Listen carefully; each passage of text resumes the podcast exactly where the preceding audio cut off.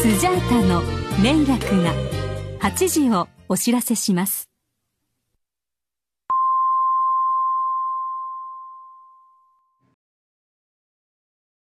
赤井さんはいはい。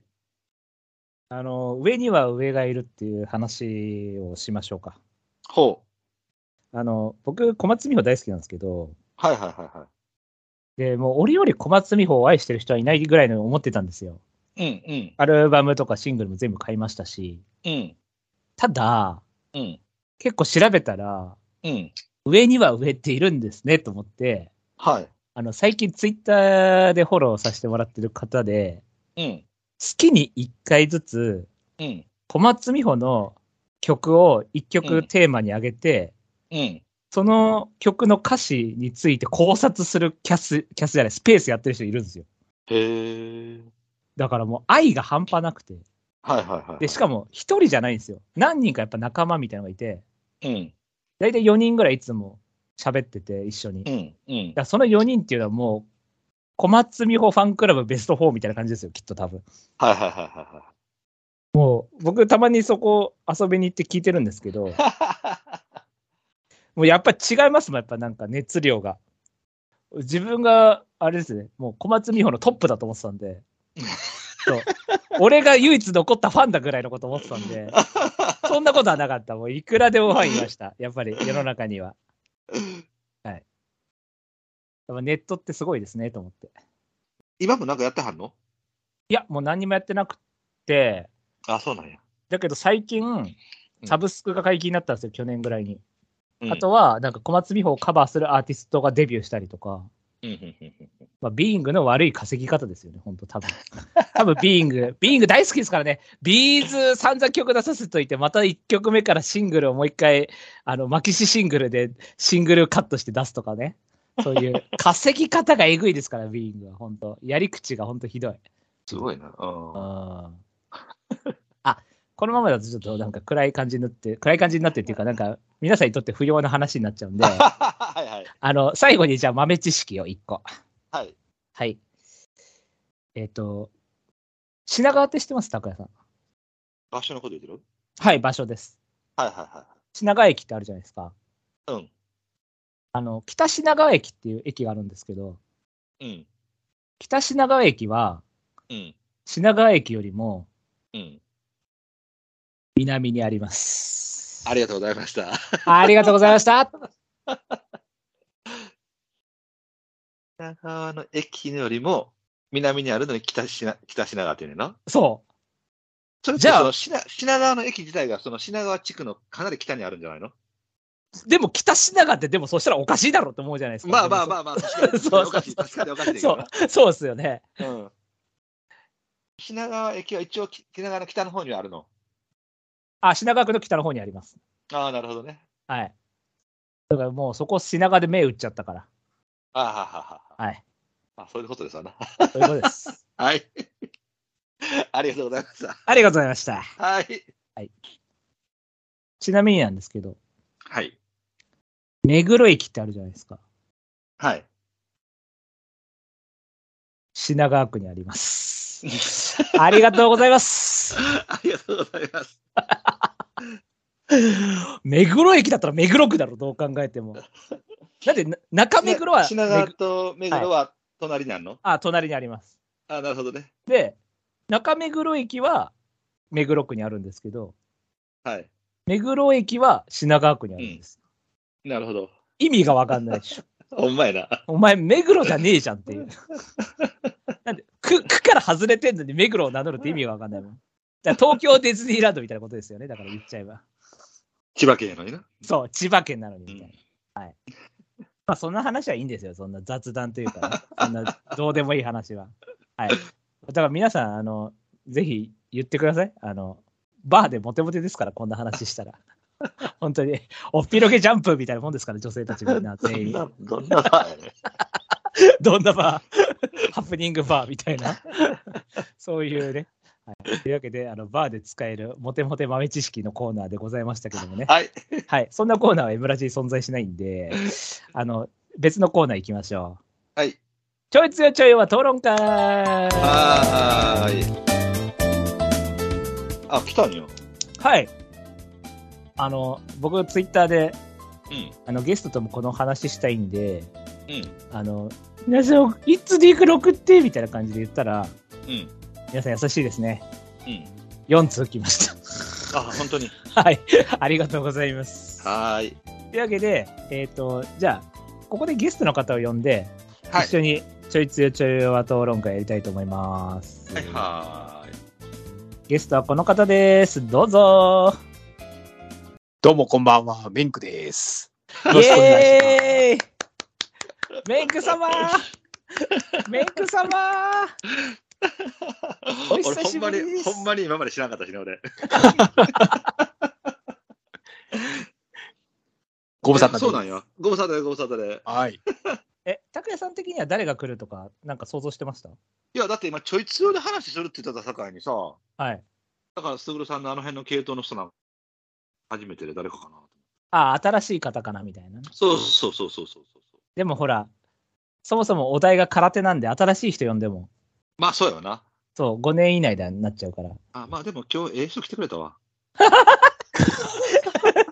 なすごい上から目線じゃないですか。でだってあの ネロ,、ね、ネロとガルボを聞いたろうと思ってああ、ネロとガブガルボの決闘論。じゃあ、それ番外編で撮りましょ うん、うん、だってネロやでう。で、あの、ノノートで1000円で売りましょう、それ を。今撮るの。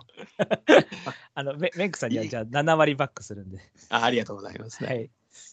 これであれやでネロやけどあのなんだコンディって入ってるかとか言ったらほんま俺を切れるからなコンディって入ってんのあ、ネロとコンディって入ってんだ。違う違う違う、あの、西のなんちゃらはな、母方がコンディってやねあ、そうなんですね。ん。うん。えああ、もうそれ使えへんやん、も う。それー、ああ、合う。バーレああて、しまった。じうん言われちゃった。ゃあ、そんな感じで、あの、はいお久しぶりのメンクさんが来ていただきました。はいはいはいはい。はいい、えっ、と、調べたところ、2021年の天皇賞春以来ということで、おお、2年ぶり2年ぶそり、うですねちょうど2年ぶりということで。そんな出てなかったんか。はい。干されてましたからね。いや、違い ます。そんなあことない、その言い方、マジで、マジでよくないです。本当に。 本当によくないです。本カ当ッに。ト、カット、カット。カット、カット、カット。わらき屋の夜ぐらい、カット、カット。誰も知らないわらき屋の夜っていう。あるんですよ。メルティー・ブラッドっていう格ゲーがあって、それで、わらき屋の夜ってキャラクターがいるんですけど、そいつがカット、カット、カットって言うんですけど、あのだ誰も知らないっていうね。はい、知らんね知らないんですよなんで。誰もうん月月姫っていうゲームの、いやまあ、もういいですね、もう、 はい、やめておきますけども。あ、はガーいブ、じゃねえわ。はい、というわけで、ちょいつよちょいは討論会なんですけれども、はい。今回のお題はですね、えっ、と、空手よりちょっと弱い馬ということでう、ん。うんうんはい。まあ、5歳以上離れてて、空手よりちょっと弱い馬なんですかってことなんですけども、うん。うん。えーいつものごとく、拓也さんには採点していただきたいと思います。はいはいはいはいはい。はいじゃあ、まずは、えーラジオネーム、モグさんです。はい、ありがとうございます。ブライトさん、拓也さん、こんばんは。そしてご無沙汰しております。今年に入り、多忙な毎日が続いており、あまり今までのように競馬に時間を割くことができておりませんが、M ラジは後日になっても聞くようにしております。あ、お、ありがとうございます。ありがとうございます。そして今回の空手のちょい弱ですが、これ結構難しいですね。難しいね。というのも、M ラジのリスナーの方々なら、お二人の空手票が高いことは知ってるはず。うん。が、故に高ポテンシャルの馬を狙いすぎるとドボンになるというジレンマがありますということでね。はい。己のセンスを信じて、堂島無敵でいきます。どうでしょうかっていうか、 あ僕、堂島無敵の現役見てねえっつ うの。あ。ダビスタでしか知らない、堂島無敵は。 あこれね、バランスが難しくて、その空手を強く評価してる過去を美化するみたいなのもありますからね。そ の、その差分が難しいですよ。どうでしょうでもちょっと強いよね。堂島がかななるほど。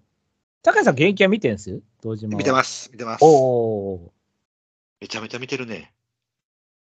うーん。どうでしょう堂島の上だったらドボンです。これ、メイクさんどうも、ちょっと強いよな。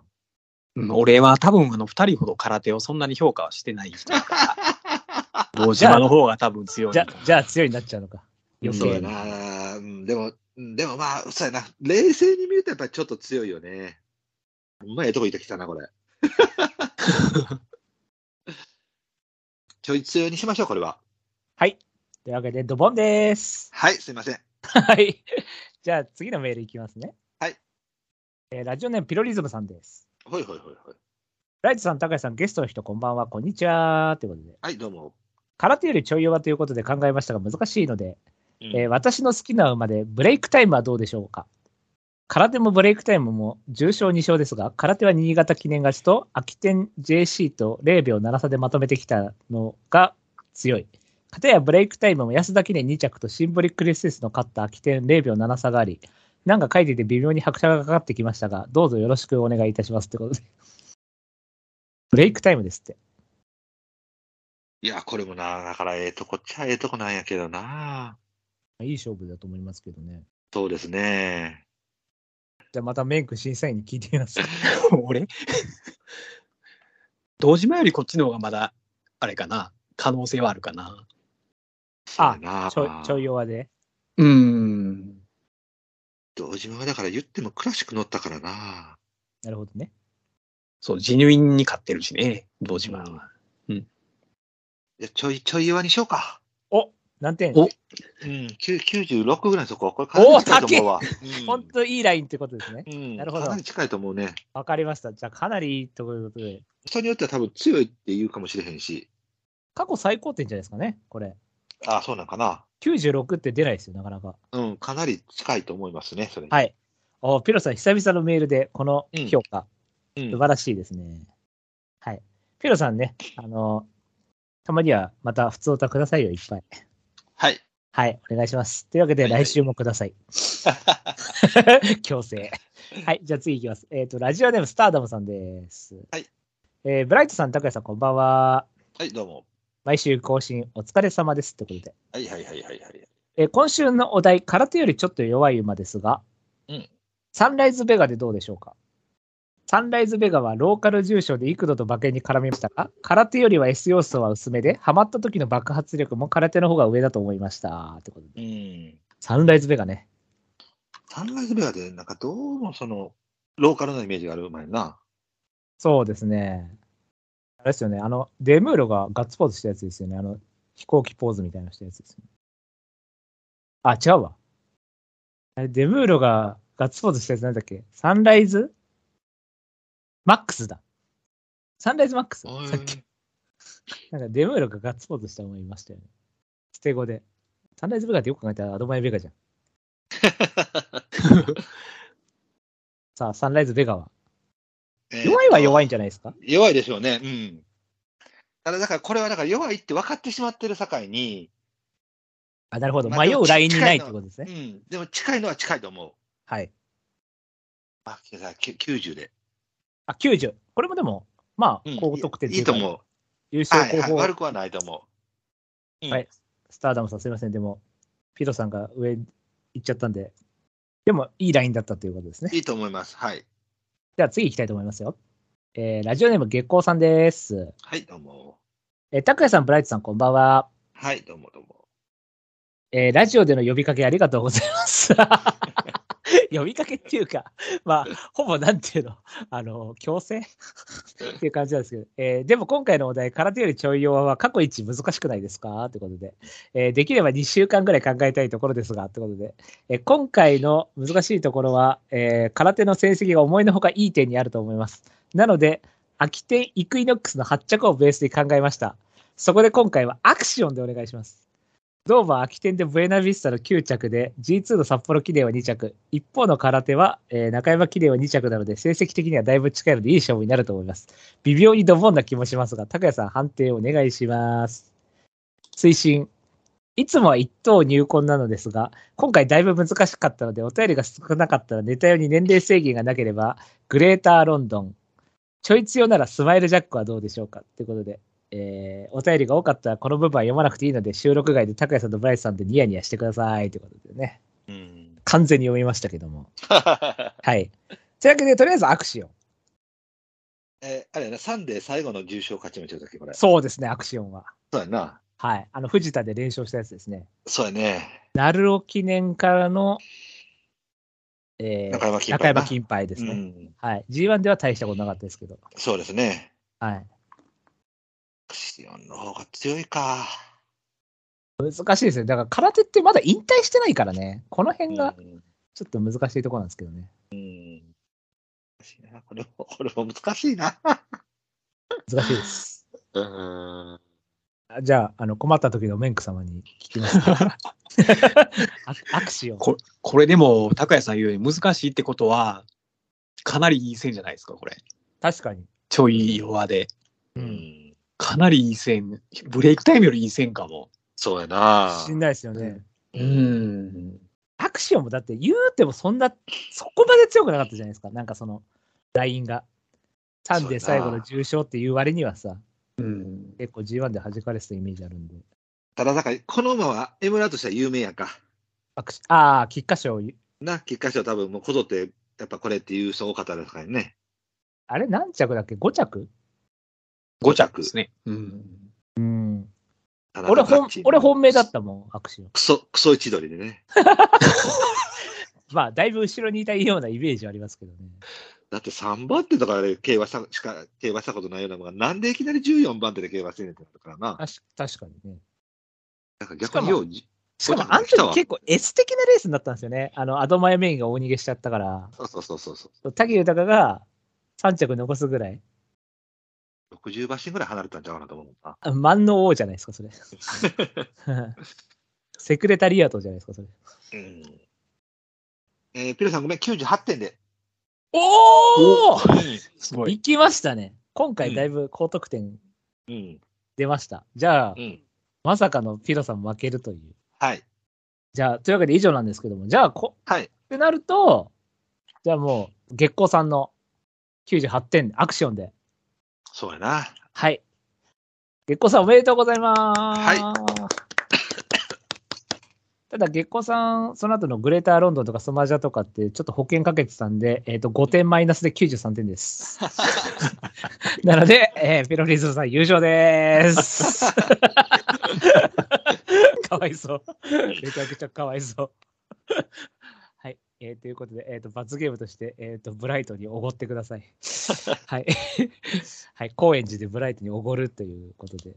はい、あ、やべえ。なんか、ここで言えば、なんか、なんでもなんか、世の中うまくいくような気がしてきた。はい。なんとかさん、罰ゲームでブライトにおごるですとか言ったら、なんか、その通りになるような気がしてきた。 はい。というわけで、まあ、じゃあ、月光さんとりあえず優勝で。はい。はいありがとうございます。うん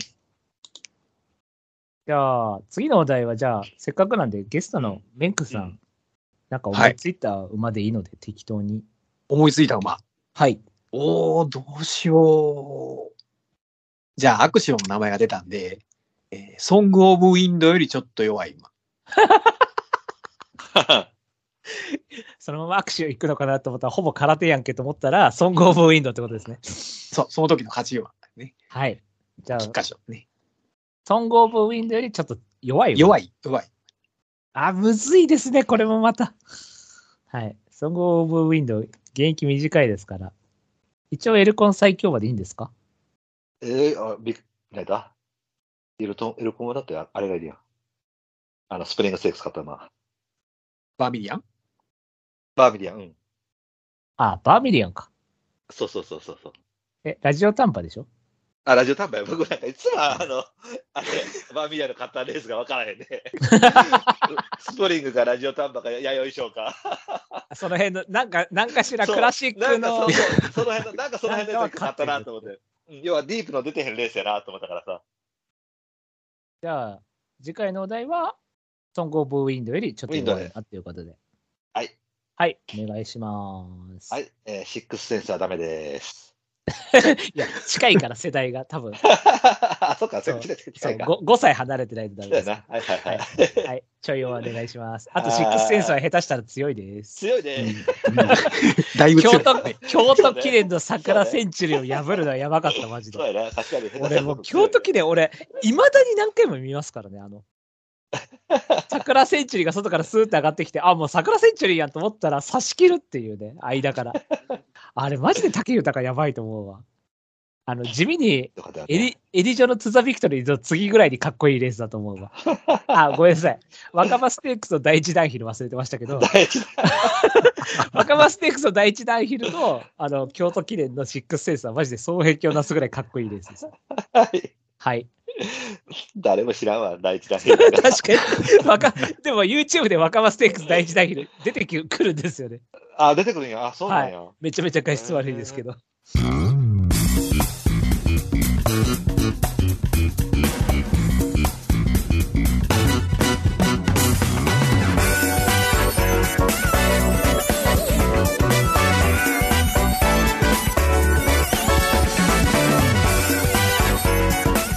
まとまり系系バスロン M ラジ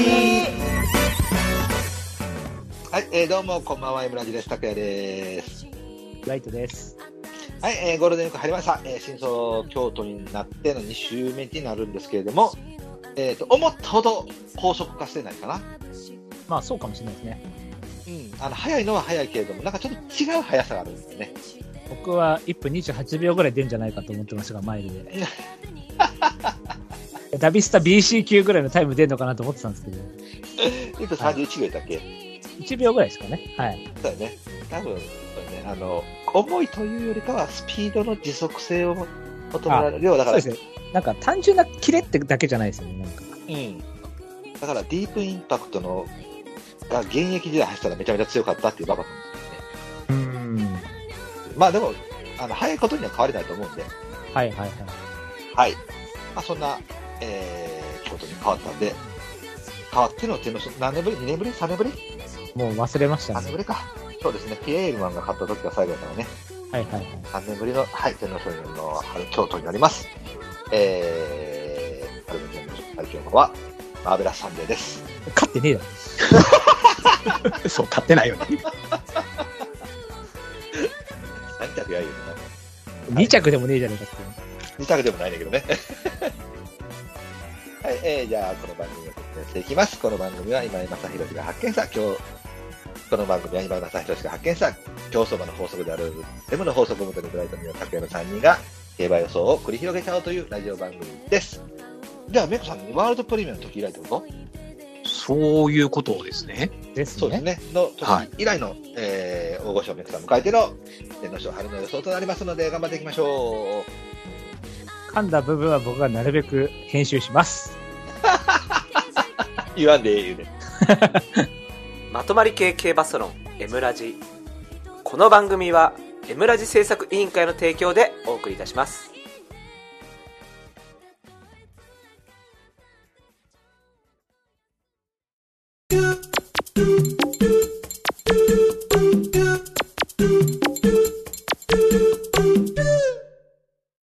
予想コーナー。イエーイ。えー、はい、えー、第167回天皇賞春となっております。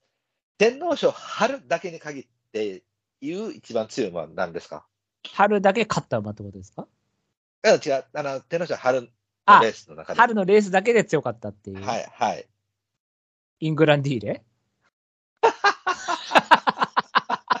着差、着差だけで言ったら。まあ、そうか、たくさん最大なの、あれ。うんあれ最大ぐらいじゃないですか。だって相当話しましたよ ね。まあ、相当離れたよね。うんなのにタイムめっちゃ遅いっていうね。そうやな。 前年よりタイム1秒か2秒遅かったですからね。あ全く予期せえへんとこから答え出てきたな。いや、着差かなと思って。レンコさんはえーつい最近やったら、阪神やったらタイトルホルダー。ああ、そうあで敗す者よ。だね普通にまあ強かったですもんね。うん。ビアとかも強くなかったですかなんか。いや強かったね。うん。ただちょっとスローやったからな、ビアの時はな。うん、高井さん的には何でですか強かったのは。あ、まあディープか。あそうディープかマックイーン。マックイーンそうやな、まあ、マックイーン、1回目の目白マックイーンか、ライスもかっこよかったですけどね。ライフもかっこよかっったね、やっぱりライフも強かったしね、うんし沈めてるからね、やっぱり。そうですね。マックイーン、ライス、あ、だからそうや、だからスーパークリークとか強かったね。スーパークリークはあんま記憶ないんですよね、僕、あんまり。そうね、まあまあそうだね、うんスーパークリーククイーン、ライス、えーっと、岩早秀。あれ、ついになったライスの次ってビアでしたっけ岩。あ、そうか、ビアか。で、95年、またライスじゃないですか。あ、そうだ、そうだそうだ、ライス理解してね。復活やね。うん。そうや、そうや、そうや、そうやそうや。で、あのエミナが90、手挙げてたな。あ、そうそう、ステージジャンプがね、勝ったと思ってね。うんで、あれで梅のファイバーの時手挙げられなかったっておなじみのね。そうそうそうそうそう。そうそう。オークスの。はい。で、96が、あれか、桜ローレルか。もうだからそうなのか、ローレルなのそか。うですね、一気に、なんか新しくなりますよね、一気に。だな。で、で、前のところ97がトップガンですね、トップガ差ンし切ったやつ。ははいい。。そうだね。で、メジロブライトですよ。ジロブライトはそうだね。我がメジロブライト。で、スペシャルウィークですね。スペシャルウィークやな。うん。はい。で、オペラ王時代と。うんあオッペラやな。ニックキオペラ王時代。もう、もういいです、この会話は、本当に。はい。まあ、そんな感じの天皇賞ですかね。はい。えーじゃあ、現時点のオッズも出てますので、えー行っていきたいと思いますが、ちょっと恐ろしいオッズになってるんで、え1番人気、3番タイトルホルダーが1.6倍。はい。さっき1.4やったけどね。あ、ちょっとじゃあ、えーじゃあ、美味しい。はい。ちょっと下がった かな。はい。えー、2番人気1番、ジャスティン・パレス6.5倍。で、えー、3番人気が、えー6番、アスク・ビクターモン7.3倍。4番人気が、えー、13番、ボルドゴ・フーシュの10.9倍というふうになっております。もう5番人気になると離れちゃうんじゃないなんてあ、それもディープモードが、ディープモード13.5。あ、そこはシルバーソニック、えー、18.3。まあ、こんな感じですかね。うん。はい。えー、サンデーポケット193倍になってます。買いてー買いてーはい、買いたい。はい。はい、えーじゃあ、とりあえず本命いきましょうか。これ、ババ、ど、どこまでわらなんのわかんないですよね。だから、やや重か重だと思うんですけど、一応、雨予定ですよね。でも、わマジで天候わかんないですからね。でもね、朝のうちにやむ、やむっぽいのよね。あ、そうなんあーですね。じゃあ、意外と乾くかもしれないですね。うーん。夜の間にバッて降って、あ、はいはいはい、はい。朝起きたらもうなんか止んでる可能性が高そうな感じやけどねオ。ッケーオッケー。あ、それでもう確信です。その量、量がね、雨の降る量がわからないんだよね。もう今のででもなんとなく、やむってのが分かりゃ、もうこっちでいいや。ないか。まあ、あんまり自信ないねんけどな。はい。はい、えーメイクさんも OK ですか OK です。皆さんは大丈夫ですか OK です。はい、えーじゃあ3人本命でそれました。いきましょう。せーの、ドン。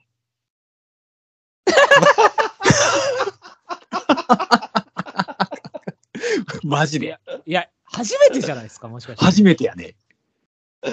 はい、えーじゃあ3名本命で揃いましたので発表します。ブライトさん本命、アスク・ビクター・モア、拓也本命、アスク・ビクター・モア、えー本日ゲストのメグさんの本命がアスク・ビクター・モアというふうになっております。 えっと、ほったら、どうしようか、とりあえず僕からいこうか。どうぞ。えーと、まあ、アスク・ビクターもはですね、まあ、どう見ても弱くないディープサンクで、えーまあ、完全なる、その、今までのキレよりかはパワーよりの馬。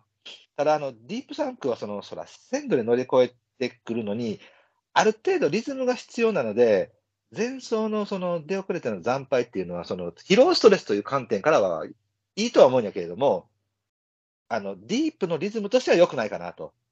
要は、その、なんていうのかな、ディープ自身、あディープの子供の中で、その、い一旦やめてしまってから、もう一回、大会しましたって、またあんまり言えへんやんか。あ、そうですね。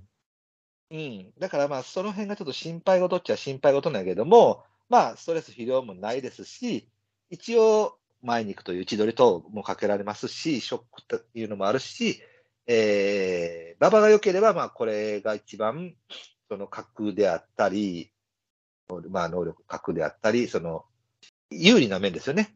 うんがたくさん持ってるのがこれかなと思うので、まあ、タイトルホルダーよりかはこっちの方が、まあ、去年の一箇所馬っていうので考えると鮮度的なものも若さもあるし、うん、多分パターンとしてはそれなんやけれども、まあ、いくらが心配なのは、ディープの子供がここまで負けて巻き返した試しがあんまりないっていうことと、春の天皇賞は意外にリズム重賞やっていうことね。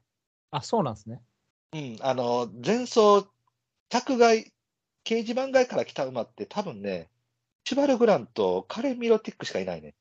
うんだからなんだかんだ言ってもやっぱりその、ある程度ほら、えっ、と3200でパワーであったりリズムであったりっていうのは要求されてくるから、やっぱり惨敗してくるってなってくると、何らかの不利であったりとか、そういう、なんかなんていうの、体調面であったりみたいなところで、まあ、失敗踏んできちゃった、踏んできちゃったみたいなのが、まあ巻き返すっていうのはあるとしても、まああんまり、なんていうのかな、そのリズムをガツンと崩してて巻き返しましたっていうのはないのかなと思って、うんうん。ならまだ1回なら目をつぶることで、あそこビクターモアを本命にしましたって感じです。じゃあ、村さん行きましょあの、レインボークエストね、母父。う。はいはいはいはいはいはい。ディープにブラッシングルーム系って相性悪かったんですよ、ずっと。だけど、お、ななんか、なんかいますかなんだっけな、あの、アトムとかかな。おー。あいたね懐かしい。懐かしいな。。よう出てきたな、そんなもうね、いや、ほんまや、いや、朝日杯飛んだイメージがあるんで、いや、もう飛んでた飛んでた。あともね、うんアトム確か母父が、ブラッシングルームだったかな。あ、ちょっと忘れちゃった。アトムっていた気がするんですけど、あ、ライか。いや、いたよ。そうですよね。そうですね。ライですね。ライナーブラッシングルームやね。うんはい。相性悪いんですけど、基本的に。ただ、突然、この年、じゃあジャスティン・パレスじゃなくて、えっと、あっちだ。あのー、あ、もう一頭の、あの、大阪杯で負けた方ね。えっと、キラービリティあ、そうそうそう。キラーアビリティと、そのアスク・ビクター・モアが、ブラッシングルーム系で、突然2頭パッと出てきたんですけど、うんで。そのうちの1頭がこっちのアスク・ビクター・モアなんですけど、うん。まあ、レインボークエストといったらサクラローレですよね。まあ、そうですわな。天皇賞はるか中馬っすね。まあ、翌年も2着やからね。以上でいいんじゃないですか。まあ、だからよ、翌年負けたのも、だってもう、あの、反則技で負けただけやからな、あれ。まあ、細、ほぼ勝ちっていうか、まあ、てか、なんだったら、ね、馬部さんについてって、ねじ伏せで勝ったところを、漁夫の利みたいな感じで刺されただけなんで。そうう。いうことよね。うん。うん。僕はあの前のトップガンの勝ちはほんまに認めたくないからね。 あ、そうなんですね。うん、あの、 あの天皇賞だけはもう絶対認めへんと思ってるからね。あ、秋天はええわ。秋天はまだ、まあ、つ2着やけど、強かったって思って思ってるけあどはいはいはいも、はい菊花賞とかね。はいうん。あの春天はちょっとな、ちょっと違うと思 った。あれはあかんよ。あんだけ豊かとノリさ んが。昔からずっと言うてるよね、それね。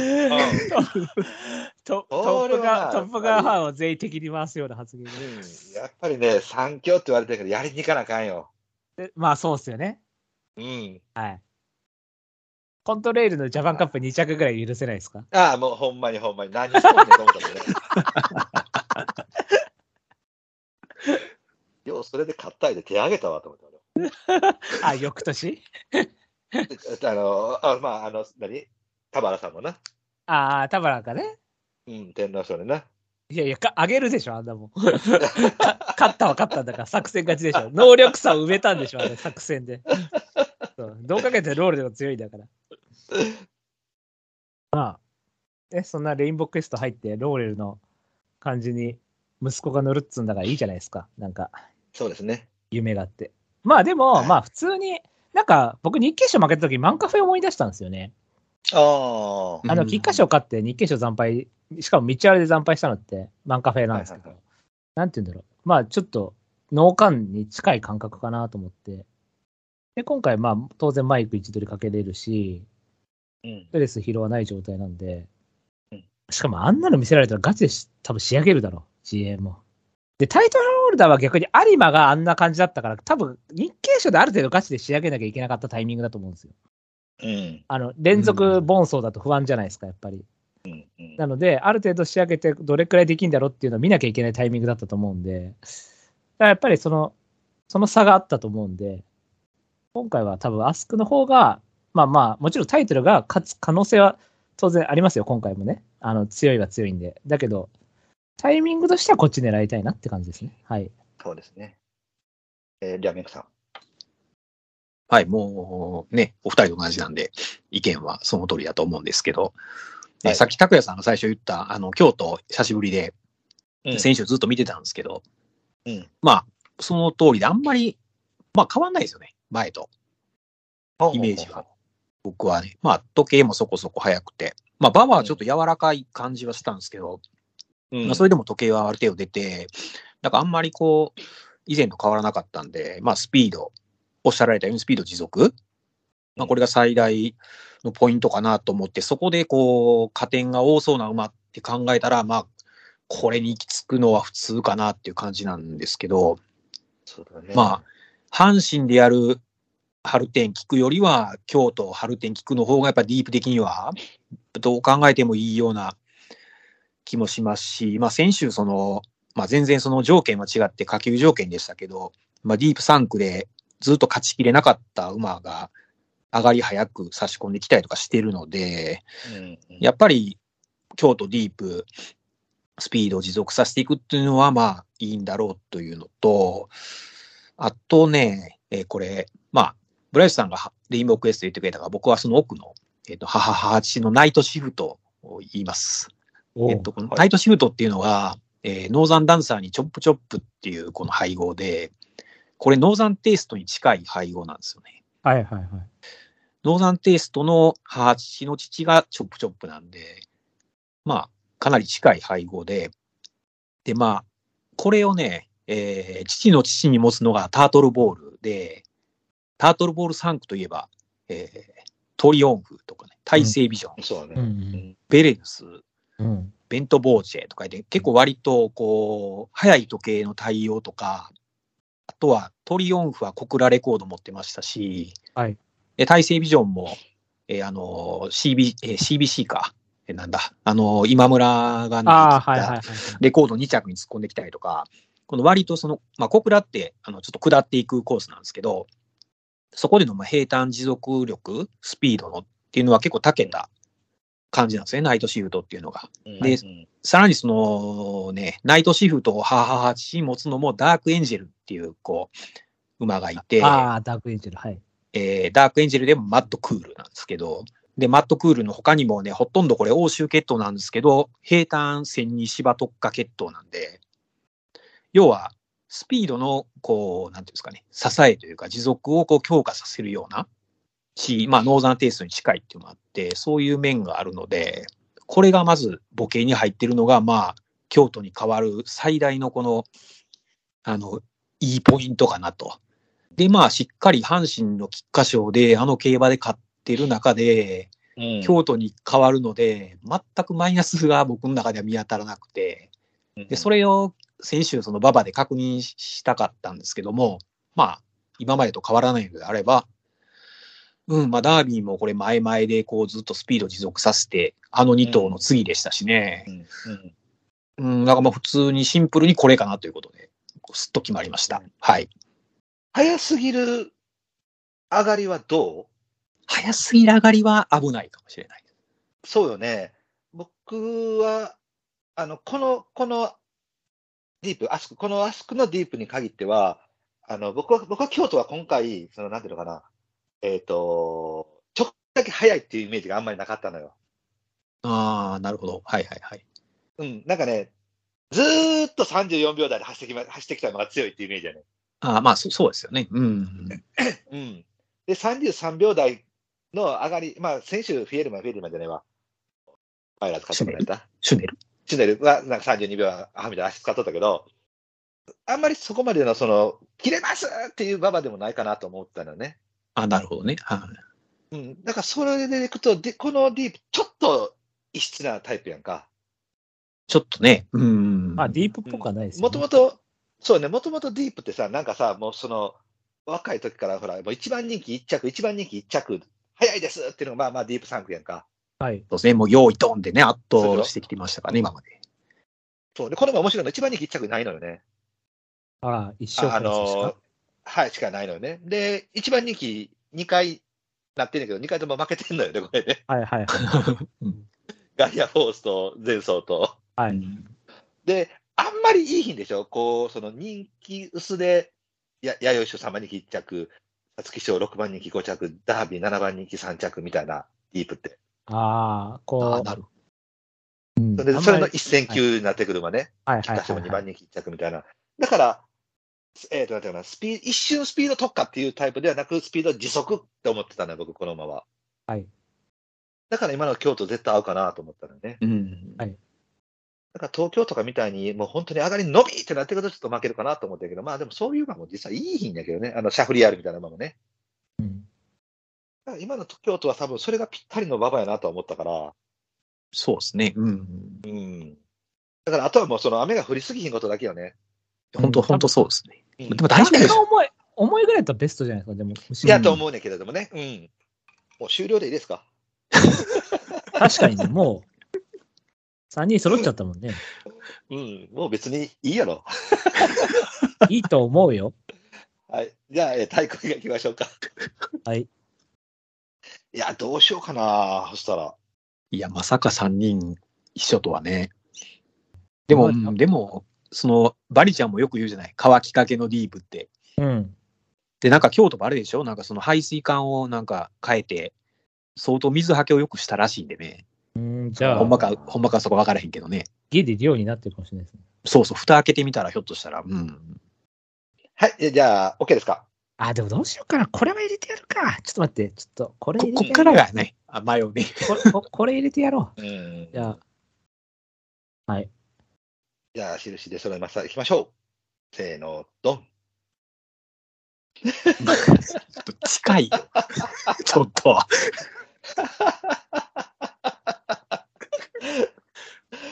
これ、下手したらもう、何、本命太鼓丸かぶりやったやんか。いや、そうですね。僕、だから今、一頭付け足しただけなんで。あーはい。はい、えーっと、太鼓以下出ましたので行きましょう。ブライトさんは太鼓、ディープモンスター。黒三角、ボルドグフーシュで、応援でエンドロール。うんえー拓也太鼓、ディープモンスター。黒三角、サンレッド。で、えー白三角にタイトルホルダー、ボルドグフーシュで、ちょっと悩んでるのがマッテンドーレオです。えーゲストのメクさん、太鼓、ジャスティン・パラス。黒三角、ディープモンスターに、えー白三角、アイアン・バローズで、これあれですかディープ、ディープ、ディープですかそうですね、ディープディープディープですね。そうですね。はい。ダンス、ダンス、ダンスみにたないりな。ます。 はい、えーじゃあ、えっ、と、皆さんのジャスティン・パラスいきましょうん、この馬、特に決闘的にセールスポイントはあんまないんですけど、そのディープっていうだけで、う。はい。それだけですね。は、ほんまそれだけなんですよ。本当に。まあ、母がロイヤルアンセムにレッドランサム。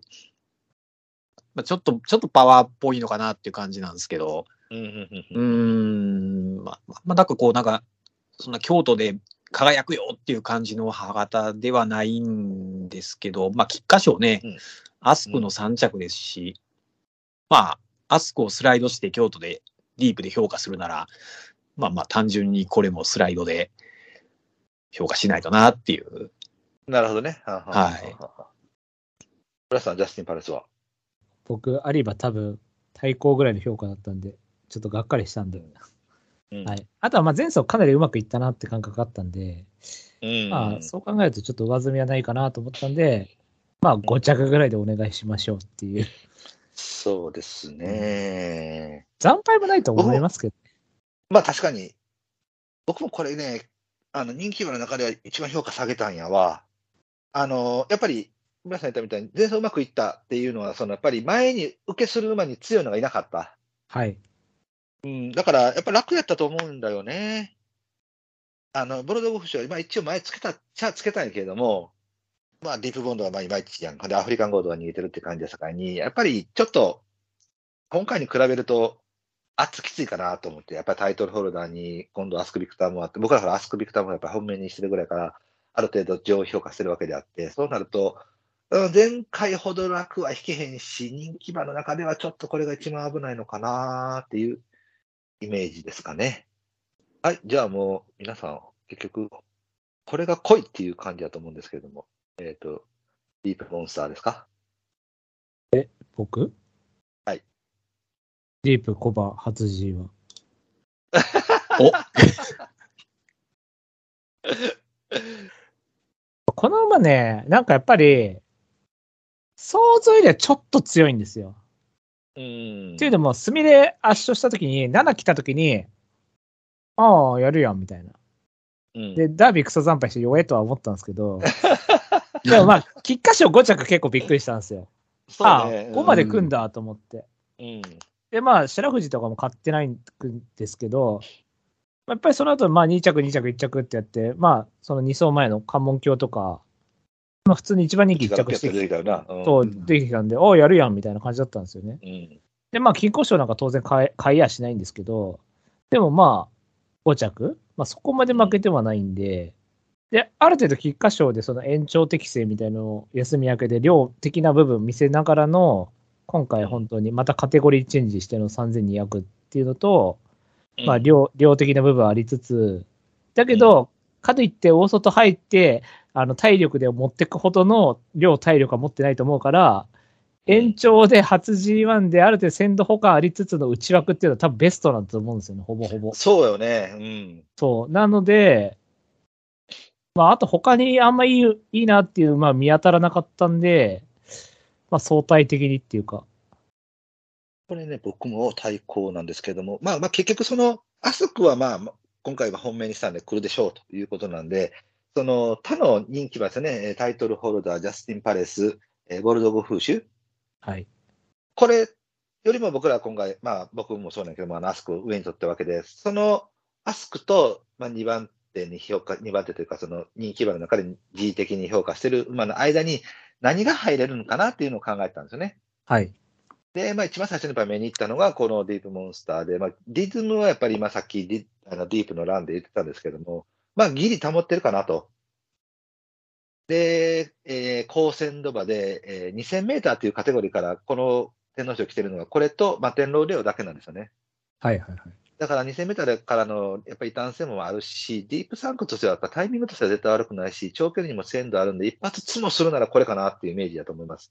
はい。で、L 優先なんで、確認従順なんで、やっぱりその、まともに圧に飛び込んでいっちゃうと、多分あっさり白肌だと思うね。はい。うん、それがダービーとかの経過、ダービーでだって言っても、あの、条件的には悪くなかったはずなんで、はいはいはい。確かにね。うん、うん、だからそれでやっぱあそこまで負けるってなると、その、なんていうのかな、大きな格にはやっぱ勝てへん馬やと思うので、はい。まともにやりに行っちゃうと多分しんどいのはしんどいかなと思うんですけれども、まあ一応ね、えー、ブラスさん言ったみたいにその、メンバー的にもあんまりパッとするようなメンバーが他におるわけではないので、そこの3頭に触れへんような位置から、こそっとレースをしてくれたら非常に面白いんじゃないかなと。じゃあメイクさんもこれ3番手なんで。そうですね、これもディープで。で、これ、兄さんお二人、あの、母父がベラミーロードで、その父の父が、チーフズクラウンさ。おお、出た。マイネルキッズだ。前になるよな。うんチーフベアハート、マイネルキッズでね。あしかも、でディキシーランドバンドも入ってる。そう。といえば、といえば、えー、あれや、デルタブルースや。デルタブルース。サウンズ・オブ・アース。サウンズ・オブ・アース。ああ、ね。 ちょっとケットル詳しくなりたな、僕。確かに、今のでよくデルタブース出ましたね。出たね。偉い、偉い。僕はもうベラミロードって言った時点で、ネギシステークスで前行った馬だなっていう感じで、ブロードアピールのネギシステークスで前行ったベラミロードしか出てなかったですから。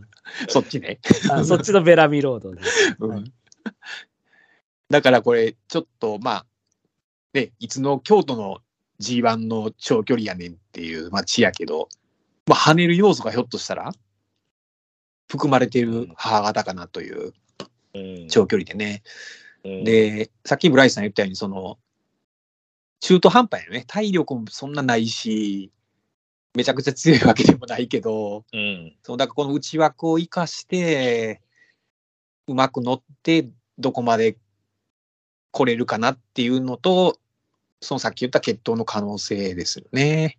で、関門橋がだからその小倉の平坦で内から抜けてきたんで、うんあの競馬見たら京都ひょっとしたら合うかなっていうのも、ちょっと思ったんで、はうい。んはい。そんなとこですね。。村瀬さん、ボルドグ風刺いきましょうか。これは、まあ、僕、多少本命ぐらい打った馬なんで、うん。まあまあ強いとは思ってるんですけど、そうですね。強いですね。有馬2着も結構びっくりしたんで、うん。だって、僕は今までなんか S っぽくて、なんかこう、なんつうの、こう、生まれちゃダメでも外ドンみたいな感じだと思ってたのに、うん福永が操縦しやすかったって言ったんですよ、この馬をね。ふだからびっくりして、あ、そうなんだと思って。だからまあ、うん気象的にだいぶ解消されてて、でもなんだかんだでこれ、1、2、3、4、5、6、7、8戦連続3着以内ですから、ー結構やっぱり強いですよね、この感じ。うん。うん。うん。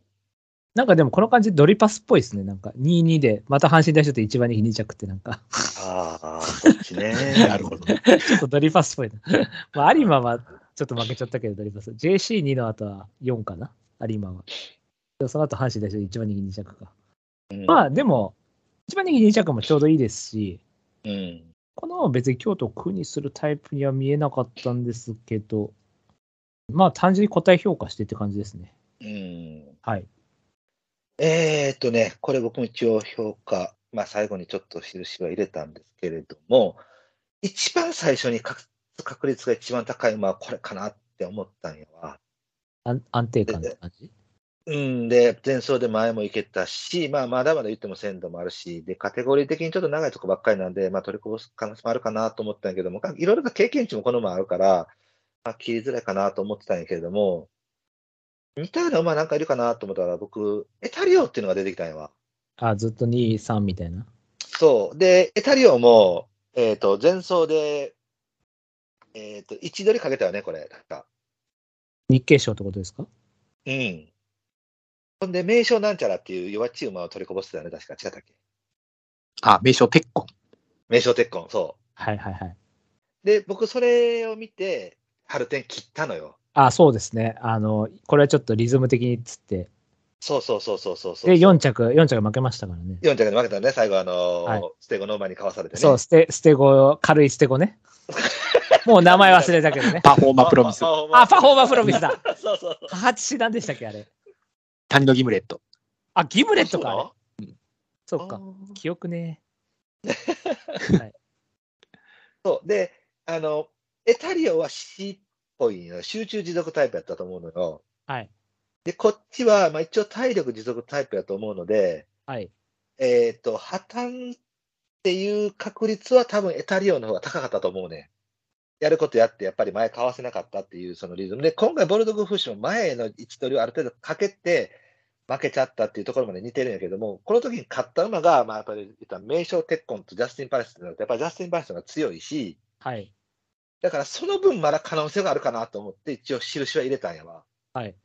うん、ただ、やっぱり位置がないっていうリズムと、はい。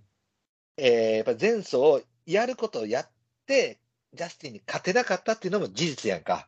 はい。で、そこで、えー、ババアが両馬場になってきて、じゃあディープ寄りになってきたよってなった時に、さらにこの馬がパフォーマンスを上げますかっていうのはちょっと考えづらかったのよ。はい。はい。はい。なので、評価は少し下げましたっていう感じです。これ、やや重ぐらいっていう想定だったらどうなのそう、だからそっちに行けば行くほど、要はだからタイトルとブロードグフ社、その分上がってきますよ。あそこビッグバッターも下がってきますよっていうイメージかな。はい。はい。はい。はい。うん。えー、じゃあ、アイアンバローズを。あ、ヤマロですね。はいはいはい。はいえっ、と、まあ、オルフェーブルで、まあ、捨て子なんですけど、捨て子ということはプリンスリーギフトがこれ内包されてまして、はい。あの、スピード、持続力っていう意味では、このプリンスリーギフトっていうのは、まあ、京都の中ではもう1、2を争うぐらいの特注決闘なんですね、昔から。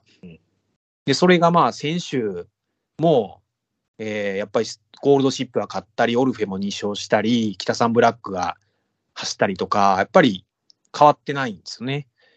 で、それはやっぱりその、なんていうのかな、まあ、捨て子だからちょっとまた捨て子の奥の方の決闘なんで、どこまで関係あんねんって言われたら、まあ、それはそれまでなんですけど、うん、まあ、オルフェであっても、やっぱりこういう血を入ってる馬は一頭ぐらい入れとこうってことで、で、あえてこの馬なんですけど、これ、ジャスティン・パレスのお兄ちゃんなんで、母方全く一緒なんですよね。そうですね。うん。で、これね、この馬ね、こういう、なんていうんですかね、スピードの持続の競馬っていうのをずっとしてないんですよね。ずっと重いとこ割と走ってて。で、条件戦で結構割とそういう、あの、局面で走ってた印象がすごい良かったんですよ、自分の中で。だからひょっとしたら、局面が今まで重い馬場でずっと合ってなくて、で、その、ここで京都でプリンスリーギフト持ってて、スピードでってことで、であとオルフェの盆総合っていうのは特注なんで、だったらこの外のオルフェよりは、こっちの方がいいかなっていう、跳ねる可能性としてですね。まあ、それで一応評価してみたんですけど。たくさんごめんなさい。そのまま続けて、あの、ボルドグフーシュちょっと一言でお願いできますか。あボルドねごめんなさい。まあはいはいはい。あの、別に評価してないわけじゃなくて、加点があんまり少なかったので、回らなかったんですけど、僕は、これは結構割と体力によってるかなと思ったんで、まあ、ちょっと道悪が残ったりとかした方がいいかなっていう。品系がね、イクイノックスとかと同じなんですよね、これ。シャトーブランシュ。シャトーブランシュとバイスメテオールって考えたら、やっぱりちょっと体力、スタミナ、坂コースかなっていう、やっぱりこう印象があって、京都で加点ってなったらちょっとそんなになかったなっていう。でスクリーンヒーロー自体も、その G1 で来るパターンっていうのは、こう、勢いとこうフレッシュさっていうのが大体のパターンなんで、それはもう菊花賞と有馬でちょっと使い果たしてるような気もしたんで、ちょっとここ一回様子見たいなっていうので、少し下げました。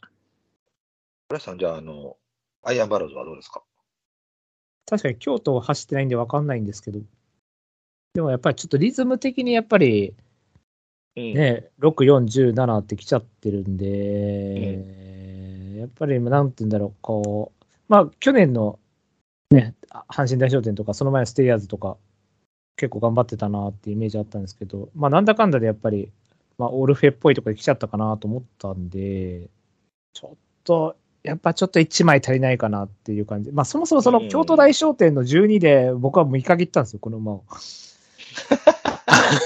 あの休み明け3番人気で惨敗した姿見て、オセアグレイト6着を見て、はいはいあ、オルフェは人気ない方ですねっていうのが分かったんで、やっぱそうな、まあ今回人気ないからまあいいっちゃいいんですけど、まあ、だからやっぱりちょっとやっぱポテ証明不足かなっていうのがあったんうで、ん。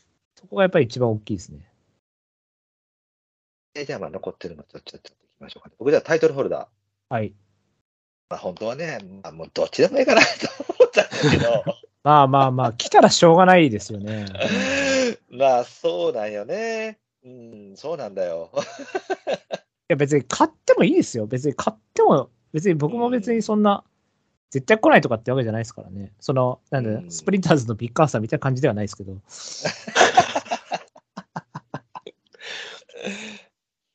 だから、去年、日経賞からの天皇賞。で、今年の日経賞からの天皇賞って、僕はやっぱりちょっと明らかに違うと思うのよね。はい。去年で日経賞、あの、新賞やったやろ。そうですね、スロー逃げで。 で、ボッケリーニかなんかに首さんに迫られてって感じだったから、うん。だから、今年は1秒3がなんかぶっちぎってきてるよね。そうですね。うん、だから、前回はちょっとしんどいところから、えっ、と、阪神ややも天皇賞やったと。で、今年は、自分の得意なところの2500日経賞から、ちょっと軽くなるこっちかなっていうイメージで考えると、はい。前年度ほどいいじょいい条件では天皇賞を迎えてへんかなとも思ったの。僕、前年度はほぼセントライトから菊花賞に似たかな、似た感じかなと思ったんですよ。やっぱりイメージってそんな感じになるよね。なぜかっていうと、もうほぼ日経賞は番手競馬に近いかなと思ったんですよ。スローで逃げてたんで。なんかこうう、ん、話して逃げてなかったじゃないですか。なんかう、ううんちょっとおおどおどしたじゃないですか、カズオが。はいはいはい。そうそうだそかうらカズオも初めて乗ったから、うんどどんな感じなんだろう、この馬って感じで、しょろって逃げたんですよね。うそしたら、勝っちゃったみたいな感じだったと思うんで、うんあれは実質、セントライトで揉まれて負けたっていうか、まあ、控えて負けたような感じだの、だけど、うんまあ、強かったから1着でしたよって感じだって、で、ハルテンで本気で逃げたじゃないですか、まうあ、ん前行って。っていうので、あ一応、ショックはかかったっていうか、あの、ため逃げから話し逃げで、一応、ショックはかかったかなって感じだったと思うんですけど、日経賞はもう取りに行かなきゃたいいけないタイミングだったと思うんで、前回は。そのん。だから1秒3ってまあね。で、ガッツポーズとかしてたですよ、こいつ。そうやな。うんう。ん。G2 買ったぐらいで。そううんガッツポーズしてる場合じゃねえだろっていう感じなんで、そそういうことだと思うんですけど。うん。だから、その辺考えると、 1. 点何倍ならば、やっぱ評価を下げてもいいタイミングだろうなとは思う。やっぱり1倍台の馬にしては、ちょっといろいろと怖い面は持ってるだろうなとは思いますね。ネコさんどうですかタイトルは。うんだこれだからやっぱり自分はディープを評価したならこれは自然とね、まあ、そうなるわね。下がるでしょうねっていうことで。まあ、ね、母方が今流行りのね、ハーチモチベーターで、シャーリーハイツ、ビーマイゲスト、ね、もうこってりの欧州で、重そうですね。ねえ。だからまあ、それが京都に変わってどうかっていうのがまあ、結局そこなんでしょうけど、やってないからわからないんですけど、決闘的なやっぱ評価しづらいよなっていう、まあ、自らね、上がりかかる競馬に持ち込めば、そりゃ、ね、って感じなんでしょうけど、うん、まあ、それとやっぱり人気考えると、決闘考えたら、やっぱりここは普通は決闘でやるなら落とす局面じゃないかなとは思うんですけど。そうだよね。あのー体力をこう持続するのに長けてるけれども、スピードを持続するのには長けてないイメージがあるからね、この馬。そうですねそれをだから、うんまあ、宝塚がレコード勝ちなんで、だからまあ、これのイメージは少し持ってるんで、だからまあ、ひょっとしたらってあるんですけど、まあ、そう宝塚もね、一応内回りに2なそんうやで、困ればな。うんまたちょっと違うんでね、そそうのそうそね外で坂を、坂を惰性でスピードをつけていくとちょっと違うんでね、難しいんですけど、 うん。はい、じゃあ、まあ、多分あの、誰も評価してないので、僕が、あの、細々と話しますわ。えっ、と、サンデーポケット。ダメでしょ、これは。はい、僕3番手なんですけども、 えっと、まあ、あれね、えっ、と、一応、考察で書いたことをそのまま言うと、まあ、馬というくくりの動物だけれども、中身は和牛と。そんなことか。そんなことない。あ、はい。まあ、とにかくどんくさい和牛だと。ただ、和牛界ではディープインパクト以上の英雄やっていうことですよね。はいはいはい。はい。ただ、だから、ついていけたらどうのこうのっていうのはもう諦めました。はい。で、えー前が崩れたら浮上する可能性があるって考えたときに、その下り坂から一気にその加速してくるっていう、うん。えー競馬場が合ってるそうな感じ。うんうん。で、安城がとりあえずデムーロに変わったんで、押せ押せっていうタイプになってくるので、まあ、どんくささは解消できるかなという感じ。うん、で、えーなんていうのかな、その、パワーの持続すぎる、要はタイトルとかが来るようなレースの方が本当は向いてるのかなと思ったけども、意外にダメだった。そうですね。はい。うん、で、かといって、早すぎるところはどうなんですかって言ったらそれもダメだった。そうなんですよ。こいつ中途半端なんですよ、本当うん、だったら今の京都のその、えー33秒台にならない34秒中盤ぐらいの持続力ってなると、まあ、唯一望みがあるのはここかなと。うんまだ3000メーターというカテゴリーに対しての鮮度も、まあ、2回目だからないことはないので、はい。 3強か4強か以外で手が出せるならなって考えたら、もうディープモンスターかこれかなっていう感じで、印を打ったって感じです。はい。はい。決闘面から、メンコさんどうですか、3連は。うん、まあトニービンはやっぱりプリンスリーギフトよりはどんくさいんで、うんうんまあ、プリンスリーギフトの方を評価、ディープとプリンスリーギフトを評価するなら、これは、やっぱちょっと落ちちゃうかな。まあ、トニービン系はもうまとめて落としましたけど、今回は。あ、なるほど。うん。あの、京都のこの4、5月の重賞で、トニー・ビー持ちって2015年以降、確かゼロ勝なん ですよ。どっかにトニー・ビーンがじ入ゃっあ、てるんハだね、ハーツもダメってことですね。そうそう、ハーズもだから天皇賞2、3着まででしょ。カレンとかか。そう、カレン、フェイムゲーム、シュバル。全部届かないんだよね。まあ、カレンなんかほぼ届いてるようなもんやけどね、ほ ぼね。ああ、まあまあまあまあ。北さんの時ね。うんはいだからやっぱちょちょっとどんどんくさい、加速まで時間がかかる。ただ、北さんのプリンスリーギフトに負けたってことですね。そうそう、そういうこと、そういうこと。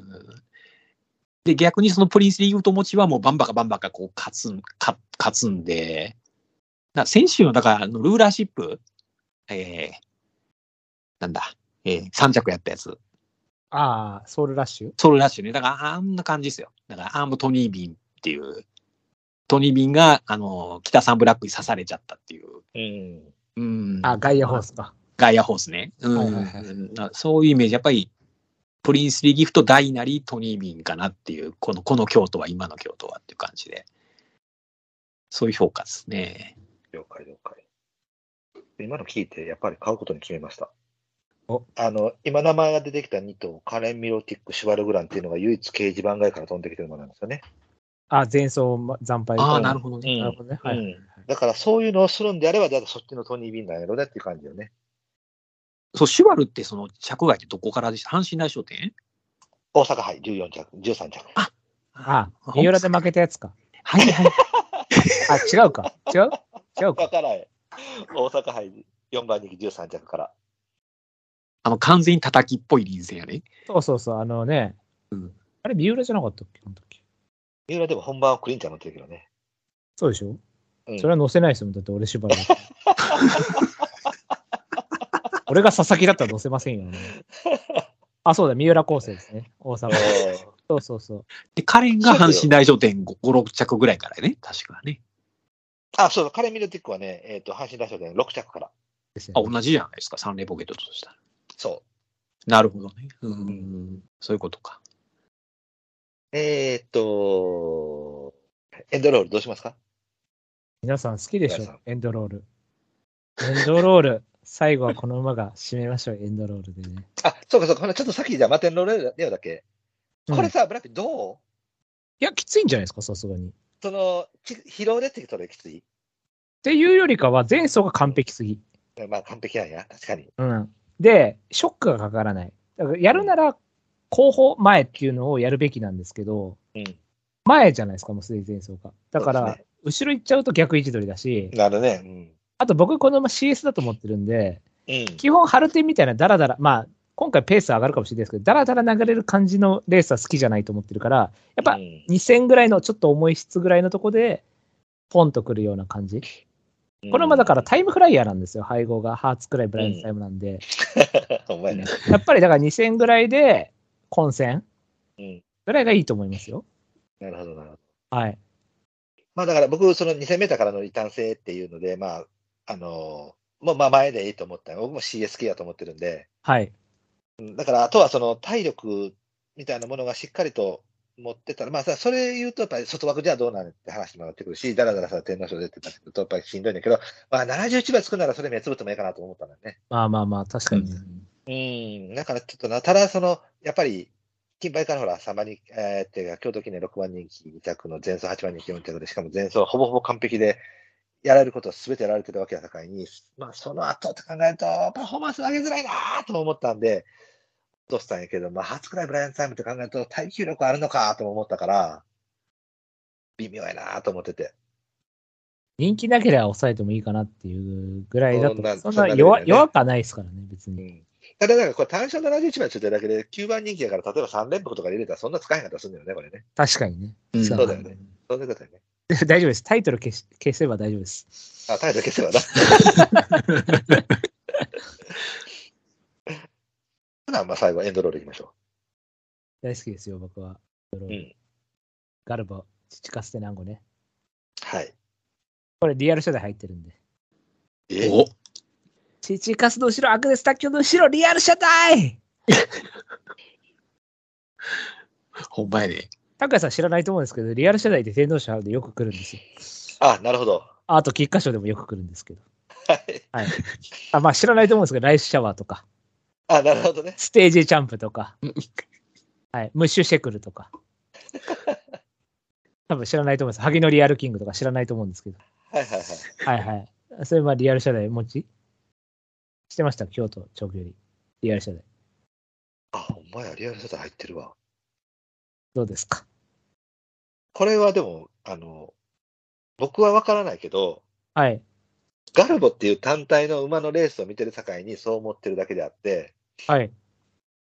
実際、血統的には別に長いとこ走ってもいい血統なような気はいや、する。そうや。そもそもマンカフェジェネラスが1002、1004なのがおかしいんすよ。そうやなそうね。そう。1004、1006、1002とか走ってたらそうやおなかしいんすよ、そもそも。で、バンカフェカーリアンって言ったら、レッドデザイアがいるじゃないですか。はい。はい。で、ジェネラスなんつったら、エリモハリアーなんで、うんまあ、重たいですよね。だから、マンカフェジェネラスでほぼ単調ステークスとか走ってていいんですよ。なのになぜか1002、1004なんですよ、あいつ。うんはい。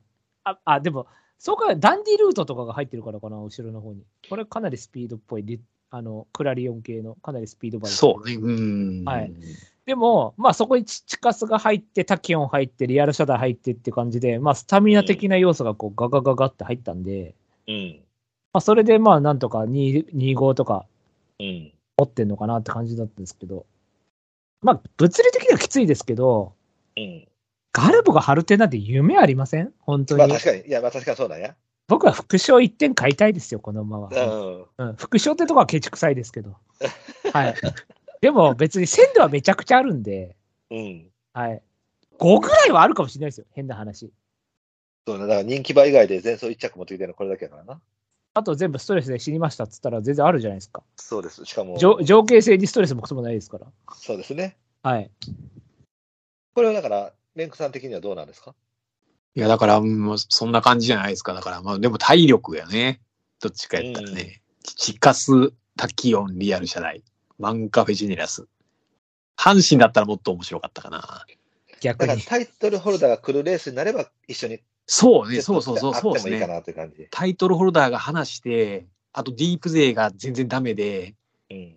だったらその、そういう、その線路とか、そういうのが生きて、掲示板とかは全然あっても不思議ではないですね。なるほど。でも、言うてもガルボですから、そこはやっぱりスピードもある程度ありますよ、多分。そこは。ですわな。だからそういうところなんだよね。その、あのー何、面白いところっていうのが、その、やっぱり血統的な感じの、だから僕らがジェネラスなんて入ってたら、もうだって24のレースしか勝ってへんようなイメージしかないねんから、ジェネラス自体が。はいはい、うはい。んうん、だからその馬から、じゃあ、1002のスピードをどうやって引っ張ってくんねんって感じなのよね。そうね。うんで、しかもお父さん、マンハッタンカフェでなってたら、まあ、サンデーとかになってくるから、別に2000メーターとかでも全然 OK やんっていう決闘やと思うんやけども、そのガルボの個体自体がやっぱりその1006とか1002とか走ってたスピードによってたってなってくると、その、この決闘からガルボというもの自体がもう突然変異なのって感じああ、はいはいはい。わかんないけれども。うん。あそれはあるで希しょうね。少、希少部位の方なのかなみたいな。はい。じゃあその、そのお父さんから出てくる子供たちは、じゃあ血統通りに出てくるのそれともガルゴの答え通りに出てくるのっていう感じなのよ。だからそれはほら、ブラックタイドとディープインパクトの違いみたいでもそう考えるとあれですよね、なんか血統どこりに出てくる感じがありますよね、なんか1台減るとね、なんか、とりあえずガルボを置いといてみた いな。な。あはいはい。だって言うてもマンカフェもハルテン勝ってますから、うんそうですよ。ね。うん。そう、だから、マンカフェジェネラスなんて別に3200持ったっていいっちゃいいんですけど、うん。だってお母さんって地方のダートバやんな。だよね。だから、なんかパワーで体力あって、長いところで、どう考えても千二っていうイメージが持てへんねんけど も。だから、チシ、チチカスっていうのはどういう傾向で出てる僕はあの NHK マイルで2着とか3着とか来たまでしかあんまり思思い出がないねんけどさ。あー、あれか、キングオブ、キング、キングなんだっけ、キング、キングフィデリアじゃなくてなんだっけ、キキンンググオブドラゴンでもなくて、何やったっけそうキングズ・オブ・ザ・サン。あそうだ、キングズ・オブ・ザ・サンキンだ。グオブザさん。僕はピークトラムのイメージしかないですけど。そ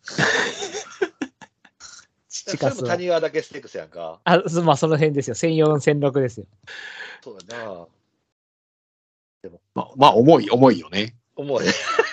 あれは、大和くんなは大和君だな、ノベリストかな。あ、ノベリストの方か。でも、スカーレットの一発目、チチカスやもんな。そうですよね。うん、彼と一発目、父かすの名前忘れちゃいましたよ。うん、あの、わかるわかる。くんななだって、あれやもんな、2番目な3番目やもんな。そっか、ノベリストか。うん。でも、その、さっき出たピークトラムも、あの、えーキングズ・オブ・ザ・サンも、両マイル実績でしょこれ、重重賞。そうですね。ああ、面白いだからね。そうよね。でもこの辺がよくわからへん。確かに、ガルバ、父かすだったら、まあ1006って感じもしますよね。ん。なのに、頑張って。いや、さすがリアル社代ってことです。そういうことなのね。だからそういうこ となんだよねだからネロの方も、だから言ったようなコンデュイットがやっぱり引っ張ってきてるんやろなってやっぱなってくれるあ何でしたっけあの、スペシャルウィークにリアル謝罪入ってるあの、菊花賞2着来た馬、何でしたっけあ、あの、えっ、と、フローテーション。あ、そうだ、し。フローテーション。ンうそう。あれ、もうリアル謝罪びっくりしたんですよね。藤岡ね。うん。そう、藤岡。ん。うんうんうんうんハギステークス勝ち馬な。いや、スプリングステークス2着馬っつってください。 そこは、そこは。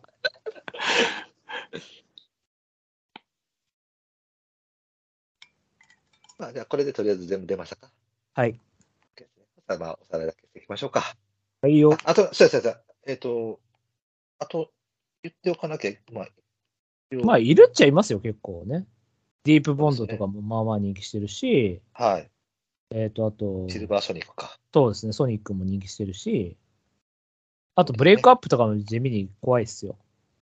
ああ、まあ確かにそうだね。そうそう。別にないとは思わないですけど。うん。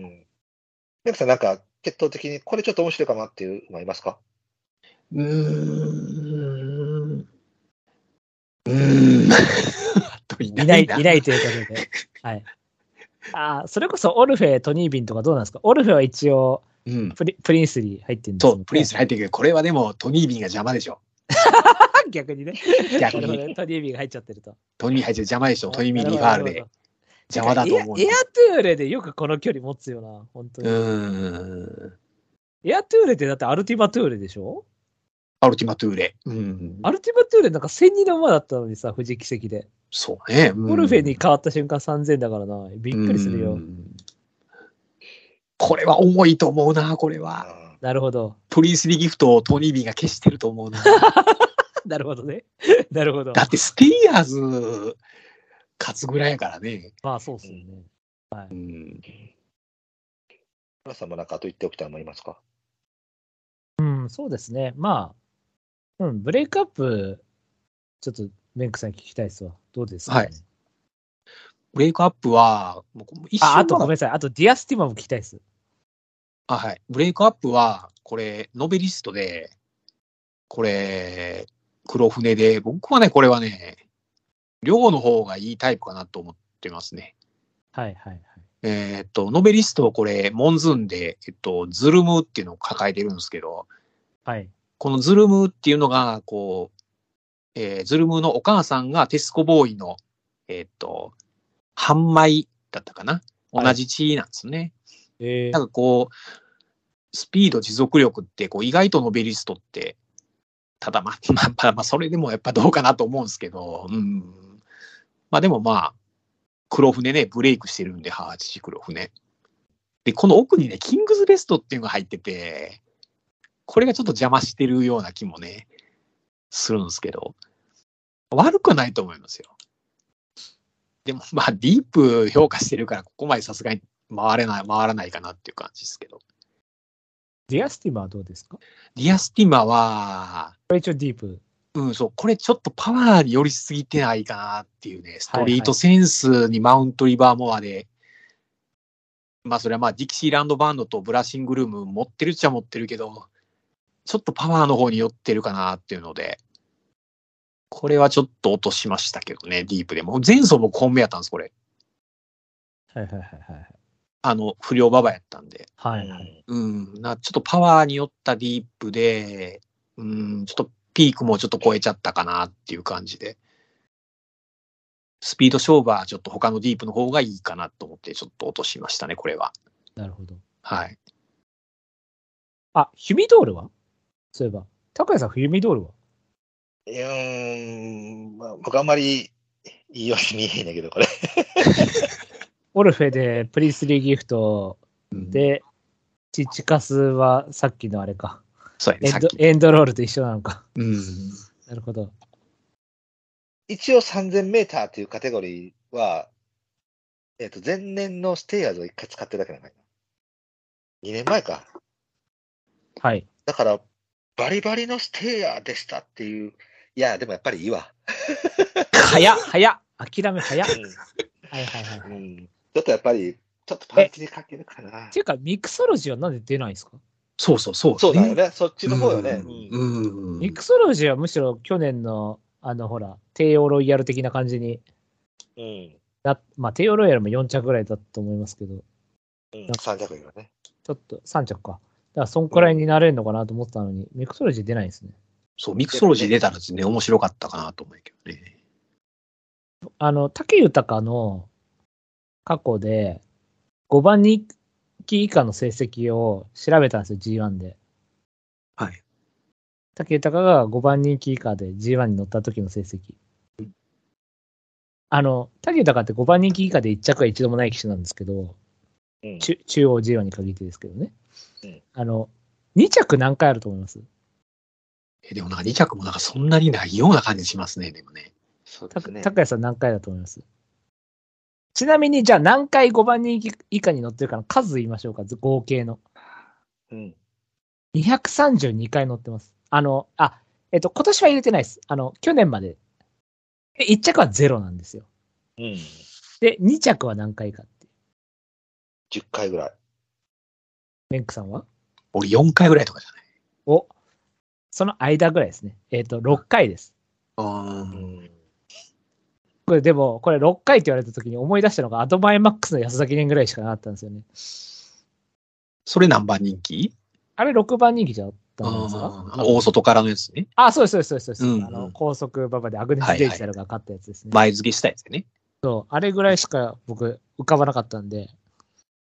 だから、それくらい印象がないんですけど、3着はでも意外とあって、ダンビライトとか、あの、うんだっけ、あと、ラインスピリットとか、ユーキャンスマイルとか、あ意外と3着がちょこちょこ出てるんですけど、だから、竹豊ってやっぱそういう騎士なのかなと思って。日々通る、うんやっぱネック狙うがやっぱ去年は一回ちゃんとやってたっていうのがあったんで、まあうんちょっときついかなってなりますけどね。いや、まあそんなとこです。ディープボンドをどうしますかあ、そうか、ディープボンドか。うん。え、いらんでしょう。今更何を期待する、いそうだね。もう、もう別にきついよね、さすがにね。や、だって僕、有馬も別に悪いと思ってなかったし。だから体力の塊よね。ちょちょっとのスピードのまったら多あ分、きついよね。そうですね。だから、だからよっ塊。ぽどいいなタイタイトルをもう、タイトルについていってもねじ伏せるぐらいの感じでいいんじゃないですかうん。うん、タイトルてべえっつってこう追いかけてって、なあっつって、にょんってややるぐらいでいいと思いますけど。そうですね。まあ、なんか、役目だけ果たしてくださいって感じだね。まあ確かに。よしなまあ、おさらいしておきましょうか。はい、えー、じゃあ、おさらいします。プライスさん、本命、アスク・ビクター・モア、対抗、ディープ・モンスター、黒三角、ボルドグ・フーシュで、えーエンドロールの応援と。えうー、ん拓也本命、アスク・ビクター・モア、えー対抗、ディープ・モンスター、黒三角、三霊ポケット、えー、か白三角にタイトルホルダー、ボルドグ・フーシュで、まあ、マテンロールはじゃあ僕も落とします。 OK。えーと、本日ゲストのネコさん、本命がアスク・ビクター・モア、対抗ジャスティン・パレス、黒三角、ディープ・モンスターで白三角、アイアン・バローズというふうになっております。えー珍しく3名の本命が大かぶりしたという感じのレースになりました。単勝を買えばいいんじゃないですか。確かに。では、僕らの大好きな谷川岳ステークス行きましょう。あ、そうだ。エムラジ未公開ジングル去年外しましたか今年エピファー出ますけどどうですまたエピ今出るレースはもうやめときま すわ。宝塚やめときますか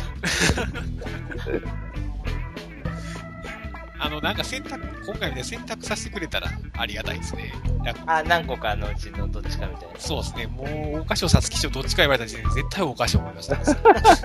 なさつき賞ちょっと混沌としてますからね本当に難しい。はいじゃあまた吉場で会いましょうはい。 もしくは宝塚のエピファーで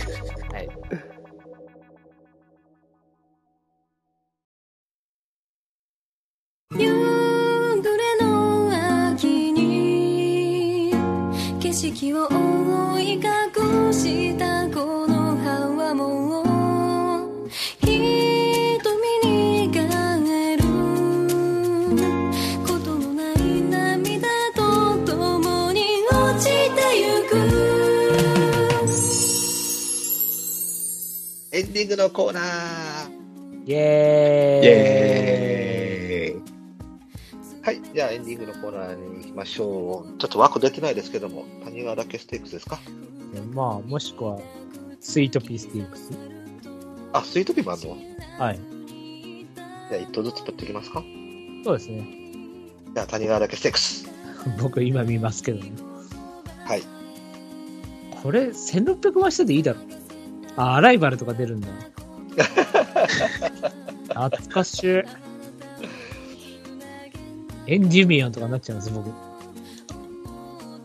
グレイングリーンかな。エクさんはうーん、フラーズダルムかな。なるほど、なるほど。か、心の灯台。はい、えー歯切れが悪いので、スイートピーに行きましょう。はい。スイートピーですね。はい。スイートピーも見てないですけど、僕見てないけど。はい、えーこの中に金受け取るはいません。いないよね。ああ、だからちょっと可能性があるなら、ウバーのバイトまあ、普通に強かったですよ。だって、クイーンカップ不利ありましたからね。でも人気してるのこれ、ウバーのバイトで。まあまあ、だから4番人気ですよ。なるほはい。アリスが1番で。ど。あ、アリス一番なんや。そっか。メイクさん、なんか言ってありますかうん、重いなら、雨が降って重いなら、アグラシアドとか、なるほど。リアルスティール、テオフィロ。ガチガチやな。それよりまたあれやんか、青葉賞売り子って買ってまたあれやんか、沈没するやつや、また俺。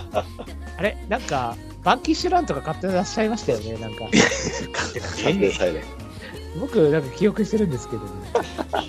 バンキッシュラン褒めでいらっしゃいましたよね。うん、いらっしゃいましたよ。はい、じゃあ、お知らせお願いします。じゃあ、お知らせいきたいと思いますよ。はい。えーこの番組では皆様からのメールをお待ちしております。コーナーいっぱいやってます。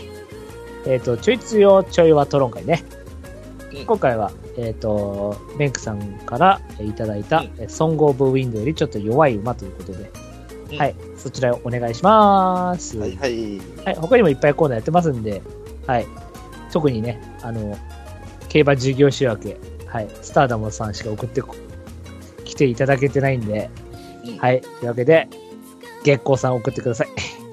はい。はい、メールはですね、番組ブログのトップページ、お便りコーナー紹介というところありまして、そちらに、えー、とメールフォームありますんで、お願いします。はい。メールを採用された方でステッカーが欲しいという方は、住所、郵便番号、氏名も添えてくださいね。はい。はい。それでは、そろそろお別れといたしましょう。えーお相手は、最近、ノート更新してるんで、見てね、のブライト と。弱いな、なんか。弱い な。弱いぞ、なんか突然。